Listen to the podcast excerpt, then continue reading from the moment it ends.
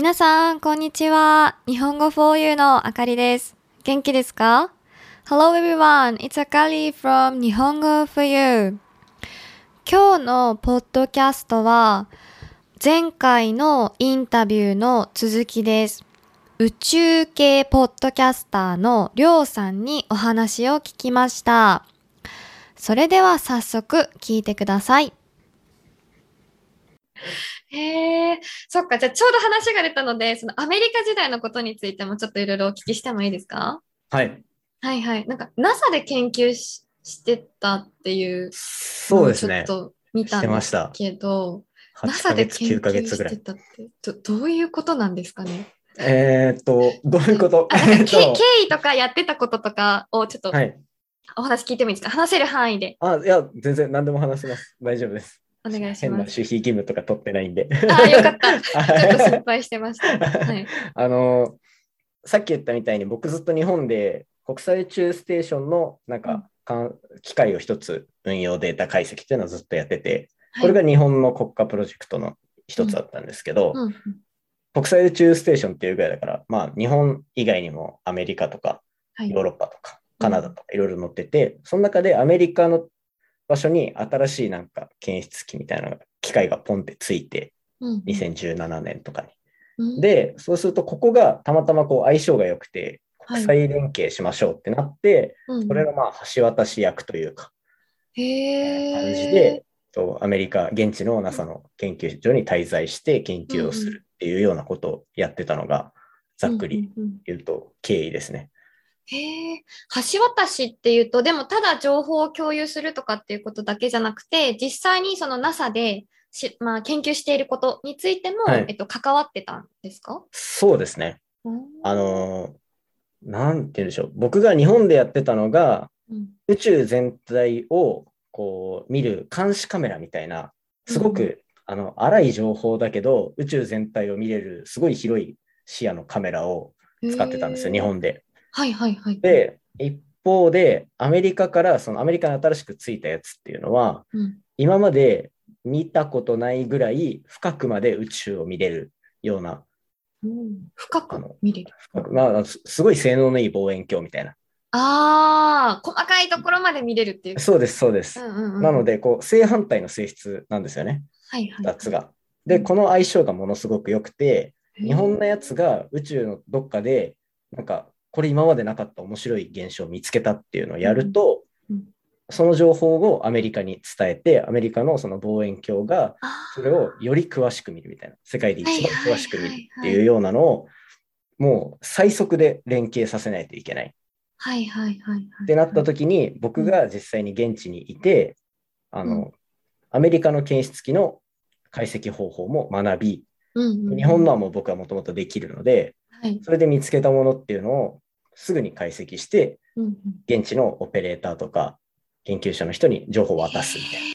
で、取れたデータっていうのをすぐにまた僕は現地で見て、うん日本と共有するみたいな。ういうのでなんかこう、その場にいるからこそできるスピーディーな連携をするための、なんかハハブ的な役割というか、はいはいはいはいはい。っていう感じのが、ちゃんと喋るとこんな感じですね。はいはい。すごく今イメージできました。ありがとうございます。それってりょうさんが基本的には一人でというか、まあ主力でそういう、うんうんとことをされてたんですか？そうですね。あの、やっぱいきなりアメリカに長期滞在してもいい。いいよっていう人、あまりいなかったりするんで、まあそうですよね。で、行きたいって言われたんで、うんああじゃあ行きますって言って、で、なんか日本の予算とかをいろいろ自分で確保して、NASA にじゃあ席だけくれみたいな言い方言って、はい。NASA の研究員っていうポジションでずっとやらせてもらうみたいな。そうなんだ。え、予算取りも自分でしたんですか？基本的にそうです研究者の人は自分でやらないといけないので、全部。そうなんだ。ただお金をもらってやるんじゃなくて、それも自分で取りに行って、こういうことをするからお金をください。で、NASA にも掛け合って、こういうことをしたいから席を置かせてくださいみたいな。そうですね。ああ、そうなんですね。NASA 自体が、あの、普通に国の、ね、国家機関なので、あそこで働いてる人は基本的にあれなんですよ。あの公務員なので、外国人が正規で雇われるっていうのはなかなか難しいですよね。なら、こう、そこに来てる人たちは、うん近くの大学経由で、うん NASA のポジションもらってたりとか、うんいうなんかいろいろ生き方があって、うーんっていう感じで、僕も行かせてもらってたっていう感じですかね。それはその国際宇宙ステーションの研究してるっていう関係があったから、まあ NASA に行そうですねけたみたいな。へえ。めものすごいラッキーでしたね。すごいですね。なんか今までの人生結構こう環境に恵まれてすごいついてる感じですよね。、もちろ本当にそうだと思います。りょうさんの努力とかね、そういう人となりとかもあると思うんですけど。へえ。そうですよ。の、うんうん、その中で、あの、何、面白かった発見とかありますか？これはすごい見つけてよかったみたいな、今でも覚えてるっていうのとか。ああ、なんか研究の話は、うん、僕のポッドキャストでも話さないぐらい、あの、地味なんですよね。あ、そう僕が、ね。僕がやってた研究はすごい地味だったんで、はいはい。なんか仕事の中でっていうのはうん。あんまりなかったんですけど、うんなんだろうな。あ、ものすごい宇宙人のいそうな建物はありました。敷地内に。いや、わかるんです。僕も、あの、はいはい。僕がいたところ、アメリカの NASA の敷、あの、研究所で一番敷地面積の大きいところなんですけど、はいはい。で、なんか、本当にご50個とか多分建物あるんですよ。おー。あってうん、で、それをこう、まあ、自転車とか乗りながら散歩して見てると、本当に真っ白いでっかい建物の、に、あの、真ん中に NASA のマークだけ書いてあるみたいな、あ怪しい。あ そうなんです。ものすごい怪しい建物があったりするんですよ。うん。でも僕の ID カードでは入れなかったんで、その先はわからないんですけど。だなるほど。入る権限が分かれてるんですね。そうです、そうです。はいはいはいはい。もしかしたらその中にエイリアンがいたかもしれない。そう僕は一人でそ外で見ながらめちゃめちゃテンション上がってましはいはいはい。時々そうですよね。私そういうなんか宇宙人とか、ちょっとこうオカルトチックなものが結構好きで調べるんですけど、たまにその出展とか見ると NASA になってたり JAXA になってたりして、え、NASA ってこんな研究してるのってびっくりするんですよね。た。いや、僕も会ってみたかったですね。宇宙人研究してる人。NASA にいた時は会わなかったですか？そうですね、会ったことないですね。ああ、そうなんだ。そっかそっかそっか。同僚で何か面白い研究をしてる人とかいました？同僚で面白い研究してた人は、うん、何やってたかな？あー僕がそのいたチーム。自身の持ってるプロジェクトで一つ面白かったのが、はい。あのーなんだ、宇宙の中にある、なんか、ものすごく、すごく速く回転する星があるんですけど、それを、あの、いわゆる海にある灯台に見立てて、うんうんあの、宇宙空間で使える GPS を作るっていうのが、なんか最終的な目標として、一つ、なんかあっ、て、はいいまいちピンとこないですよね、この話だけだと。うん、ちょっとまだ 全容がつかめないです。すいません。あの、地球上にいるときは、はい。と自分がどこにいるかって今もう GPS ですぐわかるじゃないですか。そうですね。うんうん、で、GPS は基本的にあの地球の周りをも回ってる人工衛星からデータをはい。取って自分の場所わかるんですけど、じゃあこれ、宇宙出たら自分の居場所わかんなくなっちゃうじゃないですか。ああ、そうですね。人工衛星回ってないから自分の周りそうです、そうです。はいはいはいはい。、で、ただ、で、じゃあそうしたら宇宙航行とかっていう、宇宙旅行とかって、なんか元気なくなる感じが多分イメージとしてあると思うああ、そうですね。確かに。どこにいるかわかんい。ないみたいな。そうです、そうですん。んで、ただ、宇宙の中には、こう、灯台みたいに、あの、週定期的にこっちに光をヒュン、ヒュン、ヒュンって飛ばす星がたくさんあるんですよ。はいはい。え、光を飛ばすって発光してるってことですか、イメージ的にはそんな感じですね。ああ、なるほど。その、なので、本当に、その、そういう星とかは、1秒間に本当に何十回もこっちに光をファッファッファッファって飛ばすみたいなはいのがはい。あって、それって、ほとんどもう僕たちがこう生きてる間とかのレベルでは、その速さって変わらないんですよ。研へ究で分かって、え。その計算とかいろいろで分かってて、はい。そういう星が宇宙にたくさんあるんですね。うんうんうん。なので、その光るタイミングっていうのを全ての星で正確に計測することができれば、うん自分のところにどのぐらいのペースで光が飛んできてるかをあ複数で確認すると、それがなんか GPS にみたいな役割として使えるみたいな。なるほど。このタイミングで、ここの星から光が来るから、じゃあ今の私の位置はここだ。みたいに。そうです。っへえ。ていうふうに宇宙の灯台っていうふうに言われてる星があって、それの。研究をメインでしてる人たちが周りにたくさんいて、みたいあーそれは面白そうだし、すごく役に立ちそうな研究ですね。うん将来的に。な。ただこれだとちょっと突飛もない話に聞こえてしまうんで、うんメインでやってる科学的な研究の話とかは別にあるんですけど、はい、一応なんかチームの中で目指すゴールの一つとして、そういうのが実際にあったりするんですね。そうなんだ。それって大体何年スパンのあの道のりになるんですか？結構長いんですかね？と、今回のや僕がいたやつはうん。多分10年とかも多分持たないと思うんですけど、その機械自体は。ただまあ、それが、そこでなんか成果が出れば、じゃあ次、そこで見えなかった新しいあの情報っていうのを取り取るために、新しい機械っていうのがまたついてとかっていうふうに、ちょっとずつ進化していくものなので、今回の1回の研究でどうこうってなるような時間の流れではない感じですかねないん。ですね。なるほど。宇宙の研究ってやっぱすごく長い時間をかけてやるもの長ないんですすでよね。ね。ああ、そっかそっかそっか。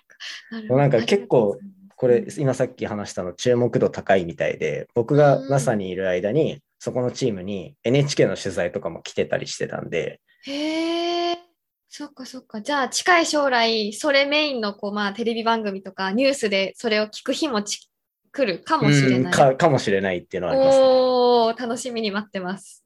面白いそうですよね。ここはうん、そういうの全然聞いたことがなかったし、でも、こうやってお話を聞くと、あ、確かにそれってあり得るなとか、うん可能性あるなって思いますよね。うん。そうなんですよ。だから、なんかちょっとした発想の転換というか、いうので、宇宙空間でできることって多分、ものすごくあるんだろうなって。で、あ最近は技術力もものすごい上がってきてるんで、ーそういうのを簡単に実現できるようになってきてるっていうところで、宇宙のニュース見る回数多分増えてるんだと思います。はいはいはい。そっか。今普段のこの日常生活とか地球上のことって大体もう科学とか先端科学で分かってることが多いけど、宇宙はまだまだこう分からないことがある分可能性とかも多いっていう感じなんですかね。うん。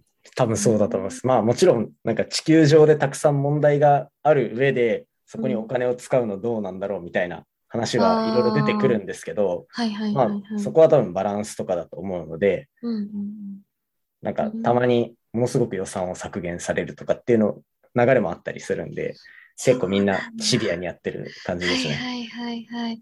そっか。なんか私結構ポッドキャスト他の人のも聞くんですけど、あの、はりょうさんのちょっと前のゲスト会でそんな理科の時間 B からはい。いらパーソナリティが、そう、吉安さんいらしてて、で、私はその雑貨店、同うじ、そんなプロジェクトのそんな雑貨店っていう番組をよく聞くんですけど、その中で天文台、はい。なんか、えーっと、北関東か甲信越の天文台の館長さんか誰かにお話を聞いてる会があって、はいその人も同じようなことをおっしゃってました。やっぱり、こう、宇宙って直近で利益とかが出ないから、すごく予算を削減されやすいんですっていう、そうですねシビアなお話をされてて、大変だなと思ってました。なんか、その基礎研究って呼ばれる分野なんですけど、うんうんうん、あの、なんだろうな、本当に、本当に役に立たないんですよ。目の前の話で言うと。今はってことですよね。今はってことです。うんうんうんうんなので、僕は、その基礎研究やってて、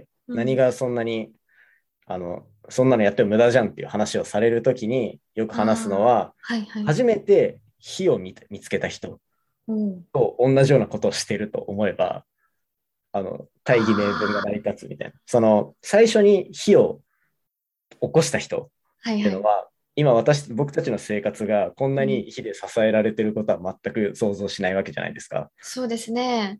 うん料理して、なんなら電気とかもこう作ってとか、物燃やしてとか、はいはい。なくてはならないものですね。うんそうです。だから、うんうん俺は火を見つけてるみたいな。感感覚的には。はいはいはいはい。とか、火をどうやってうまく使うかをまあ日々考えてるっていうそういうことですね。あるんですね。はあ、なるほど。そっか。そう考えたら、やっぱりこう、いろいろ失敗もしな、まあ必要だし、はい。もっと長い目で、これはじゃあうまくいきそうだとか、こう使ったら良さそうだみたいなのを考えていかなきゃいけないってことですよね。うん、そうですね。で、うんそれが多分最近はもう宇宙ビジネスっていう言葉が出るぐらい、はいはい。宇宙でお金儲けをできるような時代になってきたんで、うん基礎研究で分かったことが勝手に応用されるっていう流れは多分どんどん加速する。なるほど。今はその応用の部分ばっかりが結構ね、ニュースとかで聞いて、すごいフューチャーされてるけど、実はその基礎研究が土台にあるからこそなんですね。そうですね。地味に働いてる人たちがたくさんいます。この場を借りてお礼申し上げます。ありがとうございます。そうなんだ。なるほど、なるほど。すいません。たくさんちょっとお聞きしちゃったので、そろそろ時間ですかね。大丈夫です。ありがとうございます。じゃあ、えっと、最後に、えっと、佐々木亮さんの、えっと、はい宇宙話についての宣伝をぜひよろしくお願いします。あありがとうございます。はいえっと、まあ、僕自身が毎日更新をしている佐々木亮の宇宙話。で、この間300回放送を超えて、これから1年、2年とどんどん続けていこうと思ってます。で、先ほど話させていただいたみたいに、僕のチャンネルの目標は日本一っていうところを取るっていうところを大きく掲げ大きく掲げてるので、皆さん、あの、少し今日の話で宇宙に興味を持った方は、聞いてみていただけたら嬉しいと思います。今日はありがとうございました。ありがとうございます。りょうさんのポッドキャストの番組については、YouTube は概要欄。で、ポッドキャストは、えっと、まあ、概要欄かな、メモ欄の方に貼っておくので、ぜひ皆さん聞いてみてください。でよろしくお願いします。はい。りょうさんとても、あの、はっきりゆっくり話してくださっているので、皆さん聞きやすいと思います。私からもおすすめします。ありがとうございます。はい。それでは今日は宇宙系ポッドキャスターの佐々木亮さんに来ていただきました。亮さん、今日はどうもありがとうございました。こちらこそありがとうございました。はい